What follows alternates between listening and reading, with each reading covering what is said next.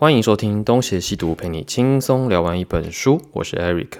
那么今天要聊的书，呃，也是读者不对听众的推荐。那么这本书我就直接呃讲它的书名。这本书叫做《底层逻辑》哦。那么作者是大陆的一位商科类的商业顾问，那他叫做刘润。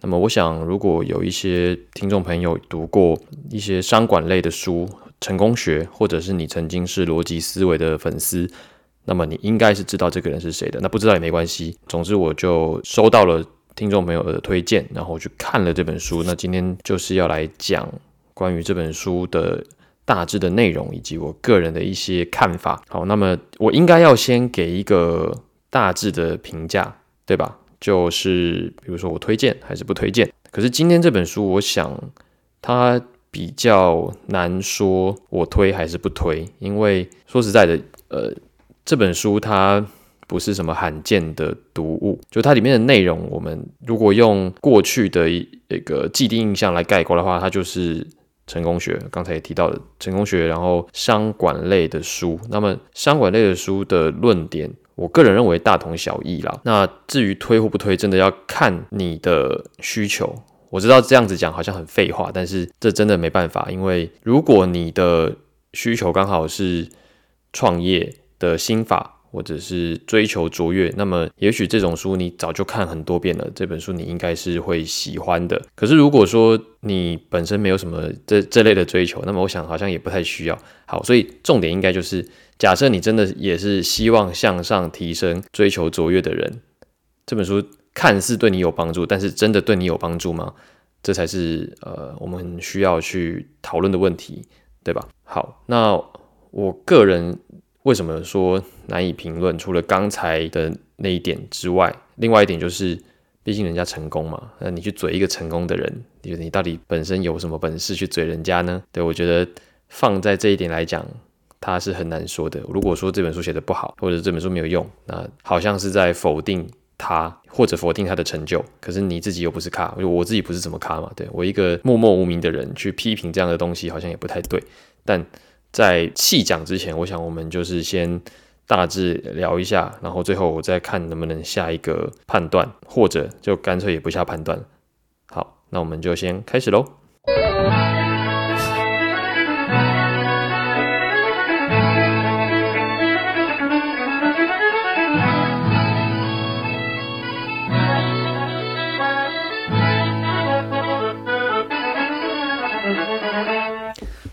呃，我先讲一下这个书大致的背景。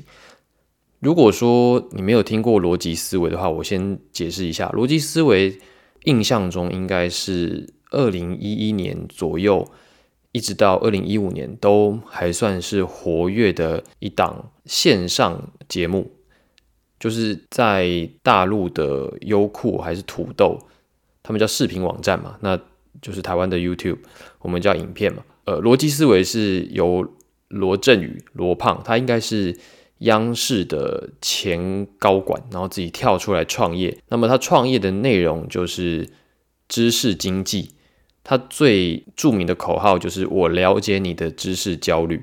那么他是怎么样打开他的知名度的呢？就是他的节目《逻辑思维》，呃，每一期他都会讲一个故事，那个故事可能是西方的历史，也可能是中国的历史。那么透过讲一个故事，分析某一些人性的特点，或者分析一些商业的行为，那总之就是人性论跟商业的一些探讨。那么这个节目在那个时候算是红极一时，因为在大陆那样的地方有很多很多的。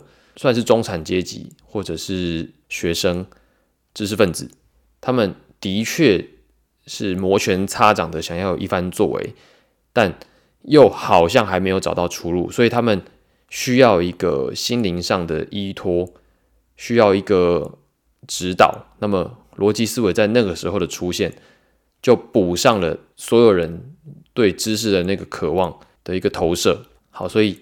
他那个时候就做了很多的很多的项目，他们叫项目。比如说，他每天就是罗呃罗振宇每天都会在微信的公众号上面发一则影音，那大概是六十秒，然后他真的每天都发，然后呢，每天都发一篇文章，我记得持续很久。然后他们也尝试了很多商业的模式，例如说由他来选书，那你买书之前你是不晓得他选了哪些书的，他就把它打成一套，然后卖出去。然后又或者他们会卖茶、卖月饼。卖各种各样我们觉得早就老掉牙的东西，他们想要透过当时微信公众号的这样子的平台玩出一些新花样，那么也的确是成功的，因为还真的不少人买单。那以及他做了一个蛮大胆的尝试，叫做“时间的朋友”，就是好像跨年演讲，而且要一路讲十年还是二十年，一个非常长的区间的一个定期演讲。然后一次就要卖这么长的时间，那还是很多人愿意买，就知道他当时有多大的号召力。与此同时，他还推出了另外一个线上的课程，我不晓得他是借用既有的 App，还是他们自己开发了一个新的 App，就是叫做得到。在得到的这个 App 上面，他推出了许多的应该是音频的课程，就是录音的课程。当然不是只有他自己，他找了很多的知名的讲者来录。那么，例如说这一期我们要讲的底层思维的书的作者刘润，或者是万维刚啊，或者是其他的一些人，熊毅之类的，那么推出了很多关于商业的、文学的、历史的、社会的各种各样的这种线上课程，其实就是我们现在的 podcast，只是它重点针对的是知识型的东西。那么据我所知哦，这些得到的讲师后来都把他们的这些节目的。录音档转成文字，然后出版成书，再赚一笔。那刘润当也是这么做的。所以像底层逻辑这样的书，我认为算是大陆当时知识经济的其中一环。我在看书的过程，我就很自然的可以想象，这应该就是他的线上课程在连载的时候每天积累的一些内容。所以你可以看到他的书，他很多的。章节都是一小段一小段一小段的，那篇幅都没有很长，然后再来是它的内容都没有相当的困难，它都是用一些简单的小故事，就是我们以前读的那些成功学的书，他们都会举一些世界知名的。大厂牌的创业故事啊，或者国内外的一些名人的人生经历啊，例如说，他说，哦，什么比尔盖茨的时间刻度是五分钟，王健林的时间刻度是三十分钟，一般人的时间刻度是半天之类的。他也会去讲我们上一期讲到的刻意练习，又或者是讲到一些我们现在比较常见的什么囚徒困境，然后赛局理论。马太效应等等的经济学的尝试，我认为算尝试。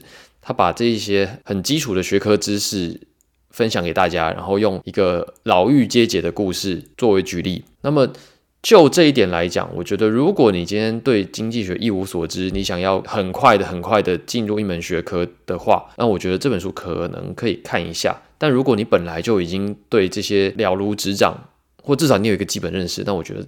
就大可不必，因为它的主要的受众并不是专家，它的主要受众真的就是一些有一些兴趣，但是不得其门而入的那一些人，所以他不会写的太复杂，因为他不是给你看的。这是我在读底层逻辑的时候的一些感想。那你说其他的好处有没有？我觉得当然还是有啦，比如说他也用了一些他个人在微软时期所经历到的一些感悟。然后他把它分享出来，告诉你他是如何工作的，你如何看待工作，你如何运用自己的时间，你如何的把握好自己的每一次机会等等的这些。你说它是鸡汤，它当然也是鸡汤。可是呃，又不得不说，他的确是有在一个大公司工作的经历，他才写得出那样子的内容。所以你说我们真的要嘴他，呃，只是在讲一些空话吗？好像又不太对，因为他的确是有料的。不然他也不会混到现在是一个著名的战略顾问。那也有这么多人要找他合作，他表示一定是有内涵，他才敢讲这些话。但只是说，对于我们这样子的一般人，我们到底能不能从中受益？那对此我是有一些疑惑的。那个疑惑来自于，如果你没有他那样子的背景，你照着他的这些指示，照着他的那些心法。你也不能复制他，我想这个大家应该都清楚，就是每一个人的成功都有他独特的因素，至少他一定是有哪一方面先天就赢你了，他才有办法混到今天这个程度。那么他用他的感想告诉你，哦，你应该要多努力，你应该要多鞭策自己，什么什么这些话，难道在他讲之前我们不知道吗？就难道他没有讲之前，大家都不晓得要努力吗？难道他不讲之前都没有人知道要把握时间，要拿捏哪些诀窍吗？我相信不努力的人应该是相对少数的，多的是你就算努力了，也会因为。种种客观的条件导致你没有办法取得你想要的成绩，或者是你根本从头到尾就因为环境的限制而没有察觉到自己的困境。所以像这样子的成功人士的分享，我打从读了社会学或者是有一些历练之后，我就会心存警惕了，因为我没有办法完全的相信他。但反过来说，我又不能完全的否定他，因为他的确是厉害的。呃，他的学历是南京大学跟复旦大学，是在中国都是排名很前面的好学校。那么他本人又在微软工作了十几年，就是这个学经历拿出来就是漂亮啊！你你能够否认什么呢？那他给这样的建议，他也许真的是出于真心的，可是。对于一般人来说，会不会起到误导的作用？我个人会有一点存疑。就是他讲的那些东西，可能有一些人他很想很想要奋发向上，他看了之后对他的帮助到底是真的还是假的？我举个例子，比如说有一些呃八加九，我们想象中的那些一度迷失了自己的道路的青少年，等到他们想要加入这个社会迷途知返的时候，他会说他大彻大悟。那他所谓的大彻大悟，是真的大彻大悟吗？还是他在感性的那种状况下，觉得自己好像懂了些什么？他觉得他自己懂了，但实际上也许并没有，只是一个屁孩的发言，这是有可能的。因为我的亲身经历告诉我，的确有一些小孩子，他们觉得自己好像真的懂了些什么，但实际上那样子的懂，也只是一个姿态而已。而如果你的讲法，就是像刘润这样子的书，他的讲法。过于的简单，过于的浅显易懂的时候，他会不会让某一些读者误以为哦，我只要努力，我只要照着做，我是有机会可以像某一些成功人士一样的，或者是他用了其里面的一些方法，然后最后就学成一个四不像？我不确定，但这有没有可能？我认为是有可能的，所以我只能说。在看像这样子的类成功学的类鸡汤的商业类书籍的时候，你要有一点自觉，你要警惕，就你不要觉得它上面讲的所有东西都是可信的。它当然里面会包含一些知识，但我必须要说，那些知识并不是什么特别高深的学问，那些东西就是在某一些特专业学科里面来讲，它就是一个很粗浅的知识而已。对某些人来讲，可能根本就是常识。他把它用浅显的话术。表达出来了。对于这种科普的耐心，我是非常的赞赏的。但是，因为它的内容并不是针对一个特定主题，它是比较分散的，在讲一个他所认为的底层逻辑。所以，我觉得这个要注意，他所认为的底层逻辑真的适用于你吗？那你肯定要想一想。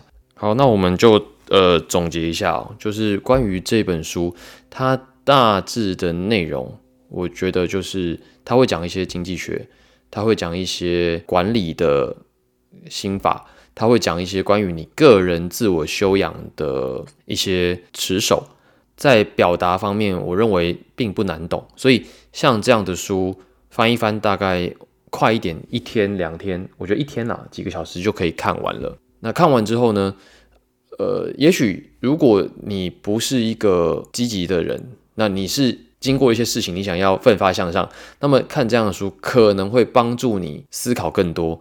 但刚就如我前面所说的，我觉得它里面有一些东西是不可复制的，那是鸡汤的，所以不能尽信。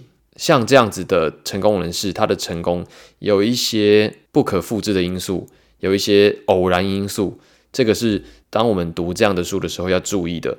我我们不可能。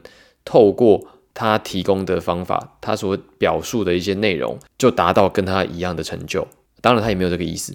但是，我觉得总是会有人认为，只要努力就一定能成功。呃，比方说直销，直销最喜欢灌输大家这种思想了。那我自己在大学的时候，也真的遇到一个大我几届的一个别的系的朋友，然后他就是进了直销团体，然后真的很常找我去上课，然后想要卖我净水器啊，卖我一些保健食品。我这样讲应该就知道我是哪一家了。就是他们整个团体都积极向上啊，就是他们都在上课，分享别人的成功，自己的自己的奋发向上的经历，看起来都非常的正向。可是我我被他拉去听了一次那样子的演讲。我真的觉得很不对劲，因为每个人真的像打鸡血一样，不知道在亢奋几点的，那都很想要获得成功。我就想说，这到底什么是成功？那你们真的知道什么叫成功吗？